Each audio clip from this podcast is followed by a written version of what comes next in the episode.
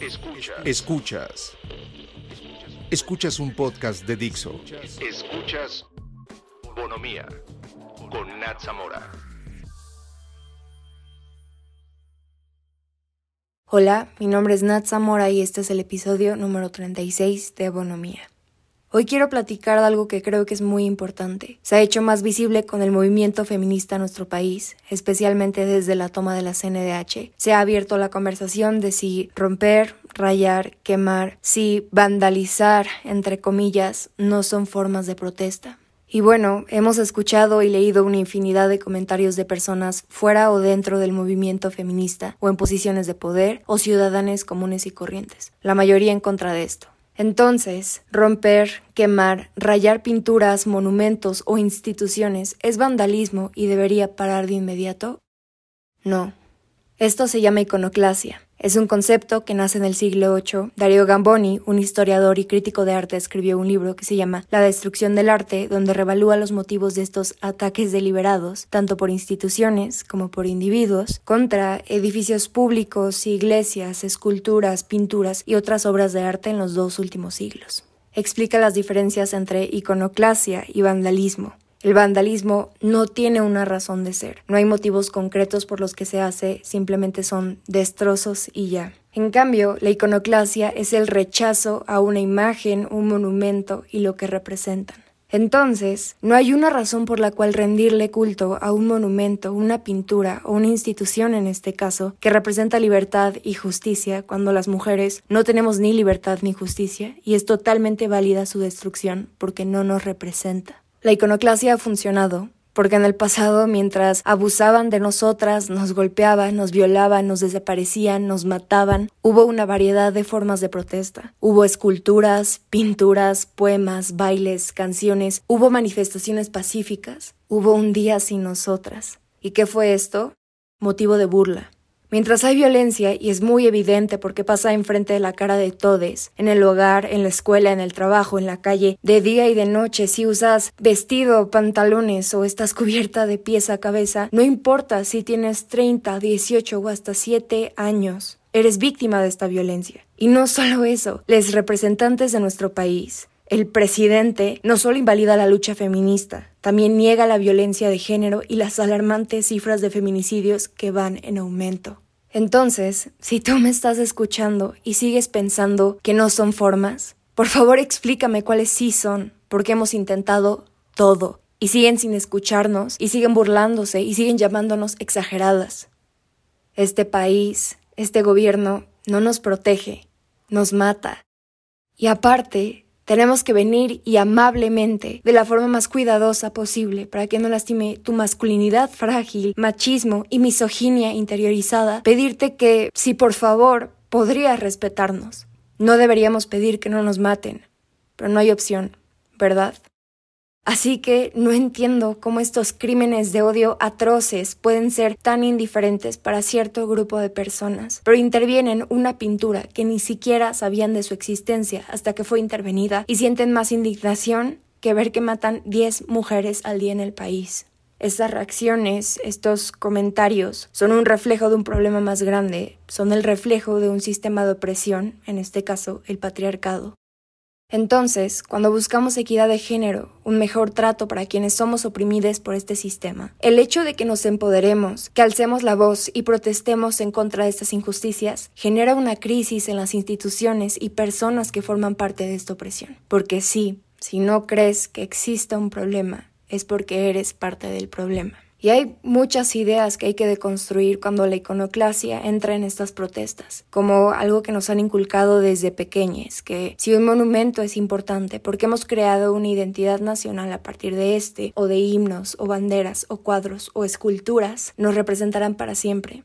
Y no, la realidad es que el arte es una representación política, social y económica del contexto que vivimos y por lo tanto con el paso del tiempo cambia. Entonces, si necesitamos alterar o destruir estos iconos para crear otros, porque ya no retratan la sociedad de hoy, lo vamos a hacer. No te vamos a pedir permiso y mucho menos vamos a ofrecerte disculpas. Y lo que está pasando ahora es utilizar el espacio privado y público para abordar cuestiones sociopolíticas, para rechazar y criticar estos símbolos que ya no nos representan, para incentivar una participación activa de quienes habitamos este país, quienes han formado parte de la opresión y para quienes hemos sido oprimidos por el sistema, y crear un cambio a partir de estas expresiones que al final del día son arte de protesta.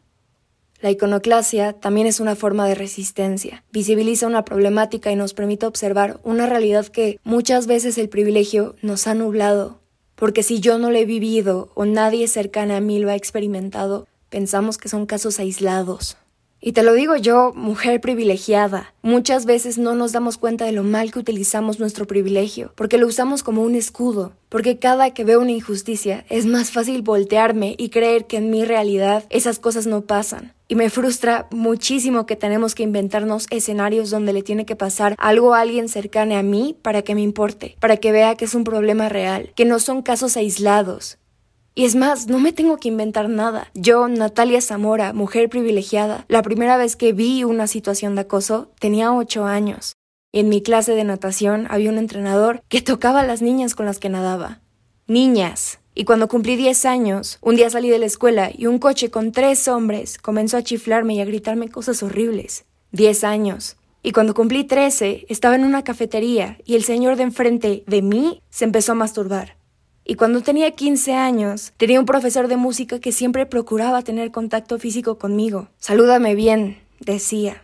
15 años. Y cuando cumplí 18, estaba en un bar y a un hombre se le hizo fácil alzarme el vestido para tocarme el culo. Y situaciones como esas las he vivido toda mi vida en diferentes escenarios y han escalado. Y pregúntenle a su mamá, a su hermana, a su prima, a su abuela, a su amiga, a su maestra. También tienen historias que contar. Decir que hay otros modos es invalidar la lucha, silenciar el dolor de las víctimas, de las familias, negar nuestras experiencias compartidas. Quemar, romper, pintar es una herramienta para evidenciar y denunciar la violencia de género en el país. No somos ni conservadoras ni inconscientes, y sí sabemos de arte, Andrés Manuel, pero bueno, supongo que la reflexión y empatía no es para todos. Y no hay que desviar la atención de lo que realmente está pasando, porque la iconoclasia es solo una cara del movimiento.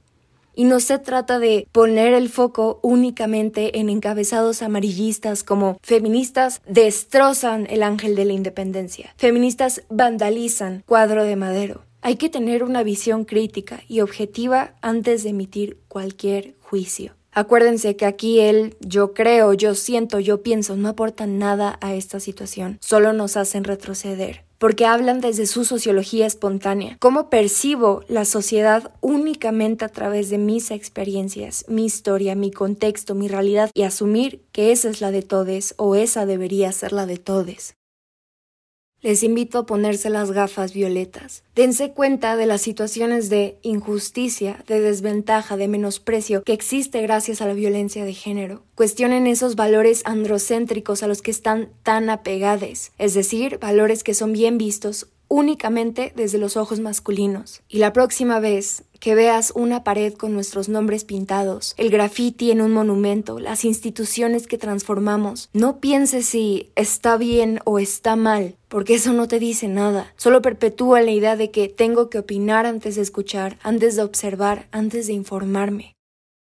Quiero que te pongas las gafas violetas y te preguntes qué es lo que esto me quiere decir, qué representa, por qué me incomoda tanto. No te indignes porque a Madero le pintaron florecitas moradas, porque ahí no vas a encontrar la respuesta. Indígnate por las razones que lo hicieron. Indígnate por las 10 mujeres que hoy salieron y no regresarán. Indígnate por la impunidad sistemática que sostiene la inseguridad en México. Algo muy importante que pasa con la iconoclasia es que hace que nos cuestionemos los valores colectivos. Este rechazo a las imágenes, a las tradiciones, a la cultura, a las figuras que nos han dicho que nos representan, a todas estas convenciones establecidas, nace de un hartazgo, de una inconformidad, de tener nueva información y usarla para trascender como sociedad, porque comenzamos a ser seres conscientes de nuestro entorno, de nuestras acciones, de nuestras palabras, cómo nuestra conciencia individual influye en la conciencia colectiva y comenzamos a cuestionarnos. Y ahí es donde está nuestro poder, renunciando a lo tradicional.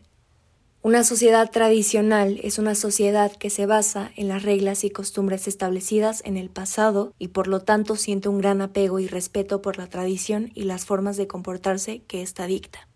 Es como un molde que crearon en el pasado y hoy sigue existiendo porque en el pasado funcionó. Entonces, ¿qué pasa con las personas que vivimos en una sociedad tradicional? Se espera que entremos en ese molde, actuemos, hablemos, existamos de acuerdo a estas normas que funcionaron en el pasado y lo hagamos de forma moral.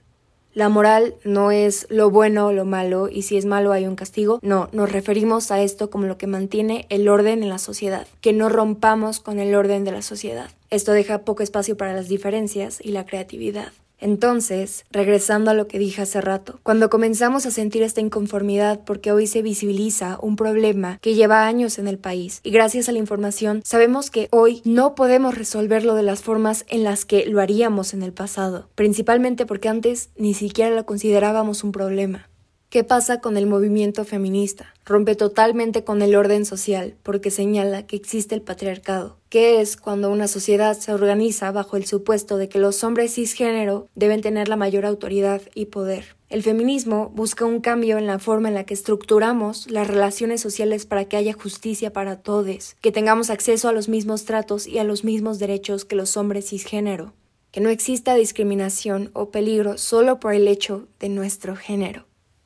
La iconoclasia es lo que más ha funcionado para que nos escuchen. Como dijo Yesenia Zambudio, pintar una figurita no es violencia. Violencia es lo que hacen todos los días. Por eso estamos hartas. El arte y el activismo hacen trabajos diferentes, pero se complementan bastante bien.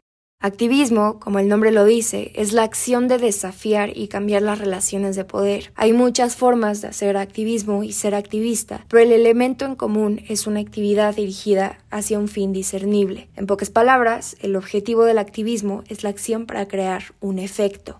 El arte, por otro lado, tiende a no tener un objetivo tan claro. Es difícil decir qué está a favor o en contra del arte. Generalmente radica en darnos una nueva perspectiva, otra forma de ver el mundo. Su objetivo, si es que podemos usar esa palabra, es provocar un sentimiento, mover alguna fibra sensible o alterar nuestra percepción. Es una expresión que genera afecto. Al principio podría parecer que el arte y el activismo no tienen absolutamente nada que ver. El activismo mueve al mundo material, mientras que el arte mueve tu corazón, tu cuerpo, tu alma. Y por eso digo que se complementan. El cambio social no pasa de la nada porque sí y ya. Pasa porque hay personas que deciden hacer un cambio. Y no es que mágicamente deciden cambiar de opinión, de construir sus acciones y sus palabras. Es porque personalmente experimentan diferentes formas de conciencia que estimulan una reacción emocional que hace que empaticen con la problemática y decidan contribuir para crear un cambio. Y eso es exactamente lo que el arte de protesta hace. El afecto conduce al efecto.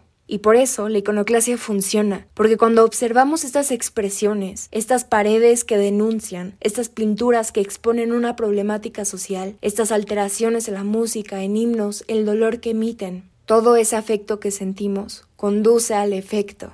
Reconocer que el paisaje político es también un paisaje cultural abre un terreno para alzar la voz, porque mientras el arte suele limitarse a los museos y las galerías y el activismo a las manifestaciones callejeras y las instituciones estatales, el arte de protesta está en todos lados, en casa, en monumentos, en la escuela, en el trabajo, en los centros comerciales, en los parques, en las carteleras, en redes sociales, así también como en galerías e instituciones estatales. El activismo artístico como imagen, actuación o experiencia afectiva también se adapta bien a la era de las cámaras, de los teléfonos inteligentes y las redes sociales. La gente no comparte documentos de políticas, comparte cosas que les mueven. Es un activismo que no pareciera activismo y un arte que no se parece al arte. Entonces nos da la oportunidad de intervenir las nociones preconcebidas de arte y protesta de la gente y sus ideas predeterminadas sobre los mensajes que estamos tratando de comunicar. Logramos llegar a la denuncia a través de la expresión artística. Se convirtió en una herramienta para la lucha social, donde transformamos la opresión y las injusticias en resistencia.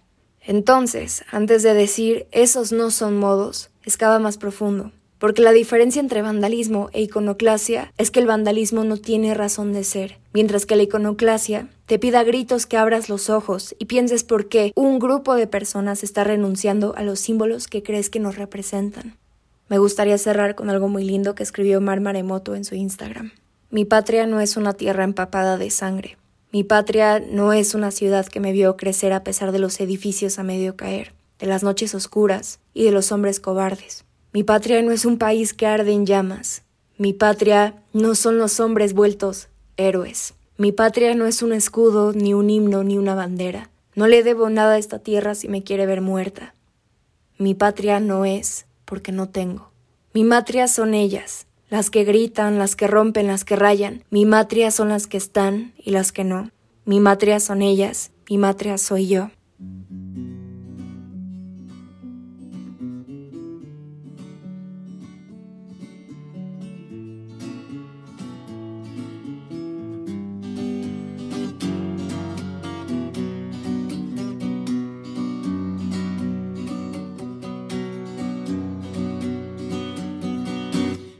Tiemblen estado los cielos, las calles, que tiemblen los jueces y los judiciales. Hoy a las mujeres nos quitan la calma, nos sembraron miedo, nos crecieron alas. A cada minuto de cada semana nos roban amigas, nos matan hermanas, destrozan sus cuerpos, los desaparecen. No olvides sus nombres, por favor señor presidente. Por todas las compas marchando en reforma, por todas las morras peleando en Sonora, por las comandantas luchando por Chiapas, por todas las madres buscando en Tijuana. Cantamos sin miedo, pedimos justicia, gritamos por cada desaparecida.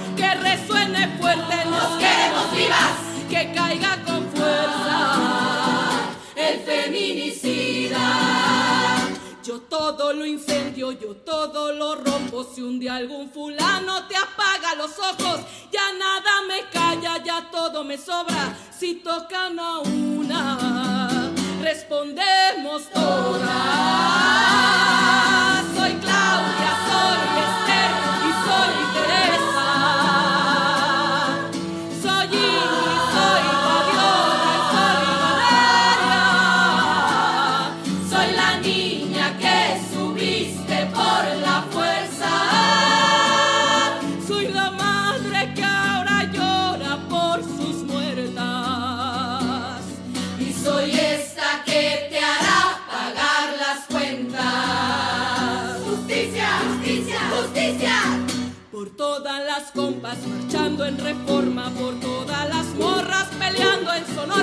por las comandantas luchando por Chiapas, por todas las madres buscando en Tijuana. Cantamos sin miedo, pedimos justicia, gritamos por cada desaparecida. Que resuene fuerte, nos queremos vivas, que caiga con fuerza el feminicida que caiga con fuerza el feminicida.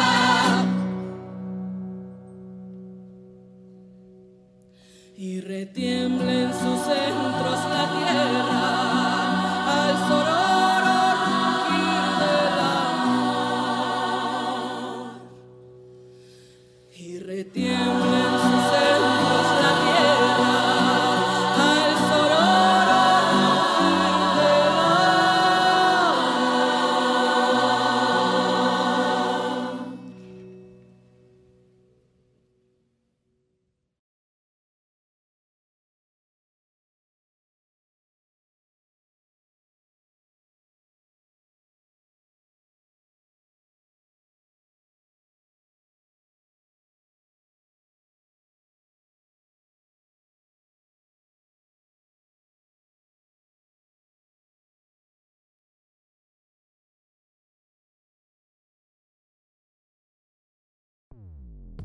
Dixo presentó Bonomía con Nat Zamora. La producción de este podcast corrió a cargo de Verónica Hernández. Coordinación de producción, Verónica Hernández. Dirección general, Dani Sadia.